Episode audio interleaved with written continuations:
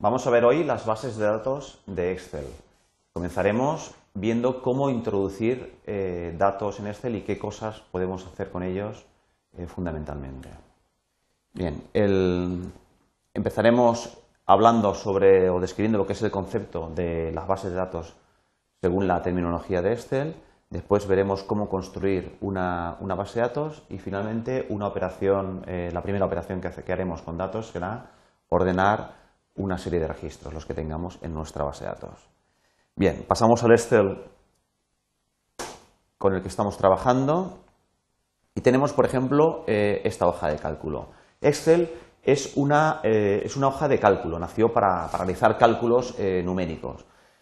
Eh, por ejemplo, en este caso mm, tenemos pues, una serie de. hemos recogido una serie pues, de facturas o de, adquisiciones que hemos hecho pues, de una serie de monitores, CPUs, teclados, etcétera, que en determinada fecha eh, hemos gastado un determinado importe. Muy probablemente esta hoja de cálculo la hayamos construido pues, para aquí pues, calcular el, el importe total pues, de lo que a mí me ha costado toda la instalación o todo el gasto que yo he hecho hasta este momento.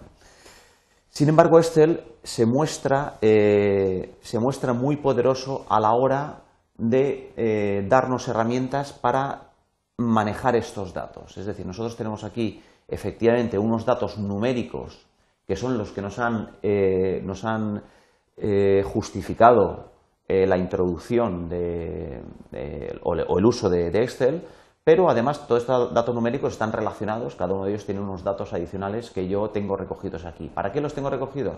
Pues precisamente para eh, pues, poder hacer listas eh, y poder hacer una serie de, cosas y tener todos los datos que a mí me pueden interesar. Bien, eh, con la excusa de, realizar cálculos, Excel nos da unas herramientas para el manejo de datos. Bien, ¿Cuál es el concepto de base de datos de Excel? Excel llama base de datos no a lo que entendemos en el mundo informático por una, digamos, por una base de datos profesional, sino que Excel lo que llama base de datos es tener la información estructurada más o menos como el ejemplo eh, este que nos ocupa. Es decir, tenemos una serie de, datos puestos en, una tabla, es una tabla de datos, pero la cual eh, guarda, tiene, una, tiene una, unas características concretas. Por ejemplo, en las columnas, en las columnas, los datos que yo tengo introducidos tienen que ser o han de ser del mismo tipo. Por ejemplo, en esta columna todos los datos que he introducido en las celdillas de la misma son de tipo alfanumérico. En esta también.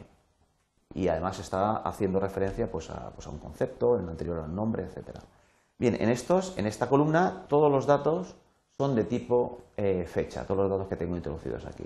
Y finalmente aquí son datos numéricos con el formato, eh, lo muestra con el formato, con el formato moneda, sin, moneda sin, decimales en este caso, pero bueno, podría ser cualquiera, son datos numéricos.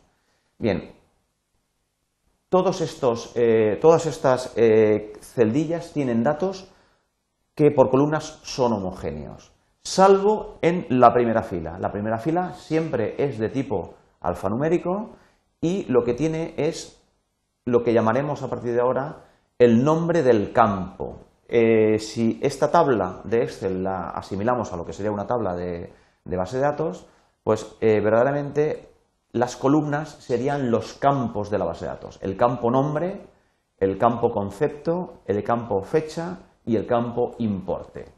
Bien, en la primera fila tenemos el nombre de los campos, la definición de los campos. Y en las filas subsiguientes, en la fila 2, 3, 4, 5, etc., tendríamos todo lo que son registros en una base de datos, en una tabla de datos. Es decir, que este dato alfanumérico está relacionado con este otro dato alfanumérico, con esta fecha y con este importe. Es decir, todos estos cuatro, eh, todos estos cuatro datos forman una unidad una unidad que es un registro de esta base de datos, de esta tabla de datos. Es decir, que a la empresa Pantelsa yo le compré 60 monitores en esta fecha y me costaron tanto. Es decir, no es concebible que eh, este dato esté relacionado pues, con este otro. No, está relacionado todo ello. Todo forma parte del mismo registro. Bien, esto es lo que llama Excel una base de datos. Una tabla de datos que tendré en, en una hoja y en la cual por columnas yo tengo datos del mismo tipo y eh, una primera fila con los nombres de los campos y a continuación una serie de registros en los cuales tengo rellenos todos o, la mayoría de los campos eh, de cada uno de estos registros. Esto es lo que eh, llamamos base de datos. Bien, a la hora de construir una base de datos de Excel, pues tenemos que tener pues, cuidado con, con, este concepto, de que esté bien construida. No no es una base de datos, una tabla que, por ejemplo, tenga, eh, tenga una fila por el medio. Esto ya serían dos tablas de datos. Aquí ya las herramientas de manejo de las tablas de datos ya no nos funcionarían correctamente. Del mismo modo, si las columnas estuvieran separadas.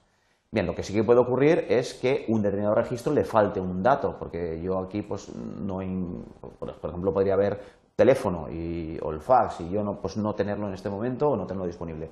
Eso no, es problema que haya alguna celdilla en blanco. El problema es si todas las celdas estuvieran en blanco en algún registro o en, alguna, o en algún campo. Bien, eh, pues básicamente esto es lo que son las características fundamentales. Ahí tiene que tener un nombre de campo y después todos los, eh, todos los datos que hay metidos en ese campo tienen que ser de un tipo homogéneo.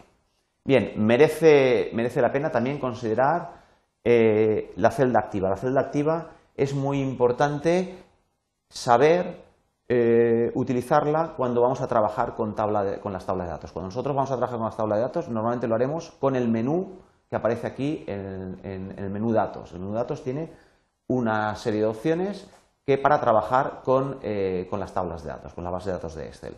Bien, en esta hoja de cálculo yo tengo esta tabla de Excel pero podría tener alguna otra. Es decir, yo aquí podría tener introducida otra tabla de Excel que es independiente. Bien, cuando yo seleccione una celdilla cualquiera de esta tabla, entonces las herramientas del menú de datos se me aplicarán sobre esa tabla de datos, que yo podría tener en esta hoja, podría tener esta tabla de datos o podría tener alguna otra. Bien, hay que tener en cuenta esto, puesto que en alguna ocasión, si yo tengo aquí otra tabla de datos de lo que sea, de teléfonos de las empresas, eh, si yo tengo seleccionada una celda de esta otra tabla, pues cuando yo vaya a datos, ordenar, por ejemplo, me ordenará la otra tabla de datos, no la que yo quiero. Bien.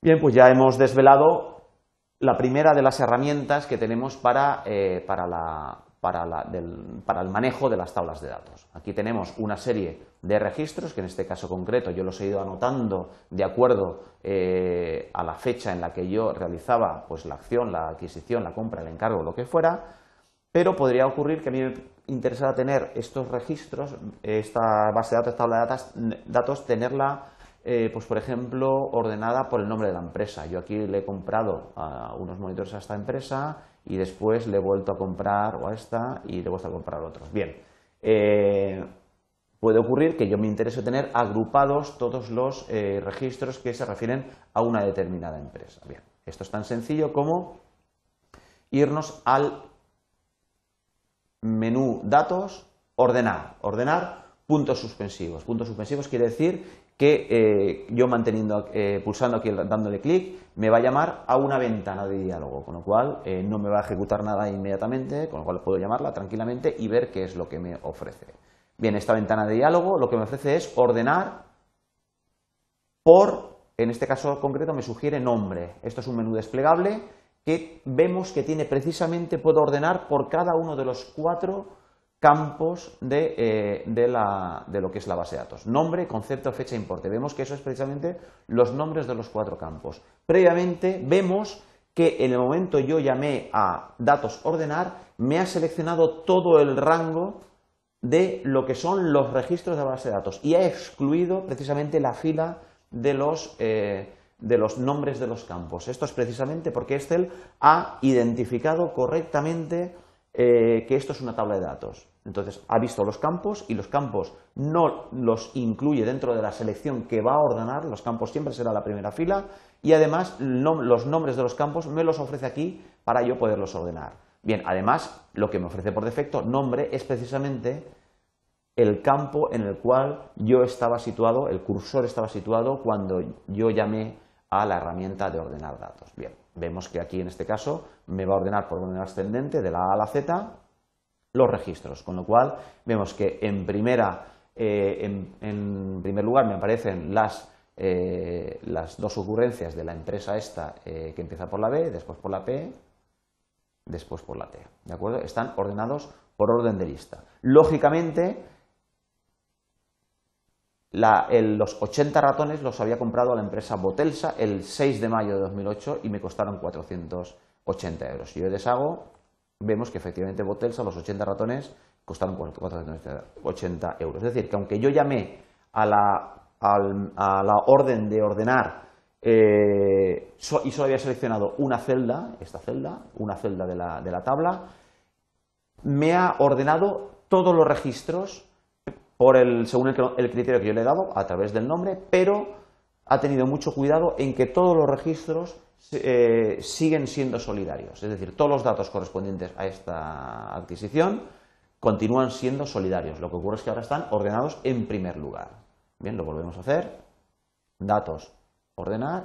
Vemos que ahora, eh, bueno, me voy a sugerir eh, ordenar por nombre, ascendente, y bueno, podría ocurrir que yo en segundo lugar pues quisiera ordenar en caso de que eh, en caso de que tenga varias facturas del mismo proveedor, pues luego las quiero tener ordenadas, pues por ejemplo por fecha. Aceptar. En este caso concreto, estas dos facturas que son del mismo proveedor, el segundo criterio de ordenación es precisamente la fecha, con lo cual van a estar ordenadas por fecha dentro de las del primer criterio de ordenación que es el orden, de, orden alfanumérico. Bien, eh, finalmente vemos que podríamos tener hasta un tercer eh, criterio de ordenación, es decir, las adquisiciones que he realizado en la misma fecha, pues a lo mejor ordenarlas pues de, por importes de mayor a menor, etcétera. Bien, fijaos que si por ejemplo decidimos ordenar por importes, vamos a ordenar por importe, por ejemplo, en este caso concreto ascendente sería el orden de menor a mayor y orden descendente sería de mayor a menor. Tenemos que tenerlo en cuenta, puesto que podemos seleccionar para cada criterio si el criterio de ordenación es ascendente o descendente. Y bien, y con esto hemos visto eh, los conceptos fundamentales de lo que es una base, lo que Excel llama base de datos, que es en definitiva una tabla que está formada por registros, que las columnas son campos, hay una primera fila de los nombres de los campos y en ese caso, si yo tengo eh, esta tabla de datos sin filas enteras en blanco ni columnas enteras en blanco, situándome en cualquier punto de lo que es la tabla, llamo a datos, en, el menú datos tengo varias, varias tengo bastantes, bastantes opciones, bastantes órdenes que, puedo, que, yo, puedo, que yo puedo trabajar con, esta tabla, que yo puedo aplicarle, pero bueno, la fundamental, la primera de ellas, es ordenar, que puedo ordenar eh, tanto por cualquier campo hasta tres campos mm, puedo poner yo como criterio de ordenación, tanto ascendente como descendente. Y esto es lo que eh, queríamos ver en este, en este capítulo.